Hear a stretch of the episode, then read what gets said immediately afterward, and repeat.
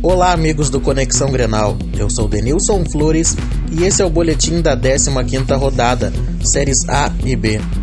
Série A. O Grêmio venceu o Vitória no Barradão por 3 a 1. Em partida tranquila, Fernandinho, Arthur e Ramiro marcaram. O gol dos baianos foi de David. Na segunda-feira, o tricolor enfrenta o São Paulo no Morumbi. A partida está marcada para as 20 horas. Série B. Na noite da última terça-feira, o Inter recebeu o Luverdense e venceu por 1 a 0, gol de William Potker, depois de atrapalhada do auxiliar de arbitragem.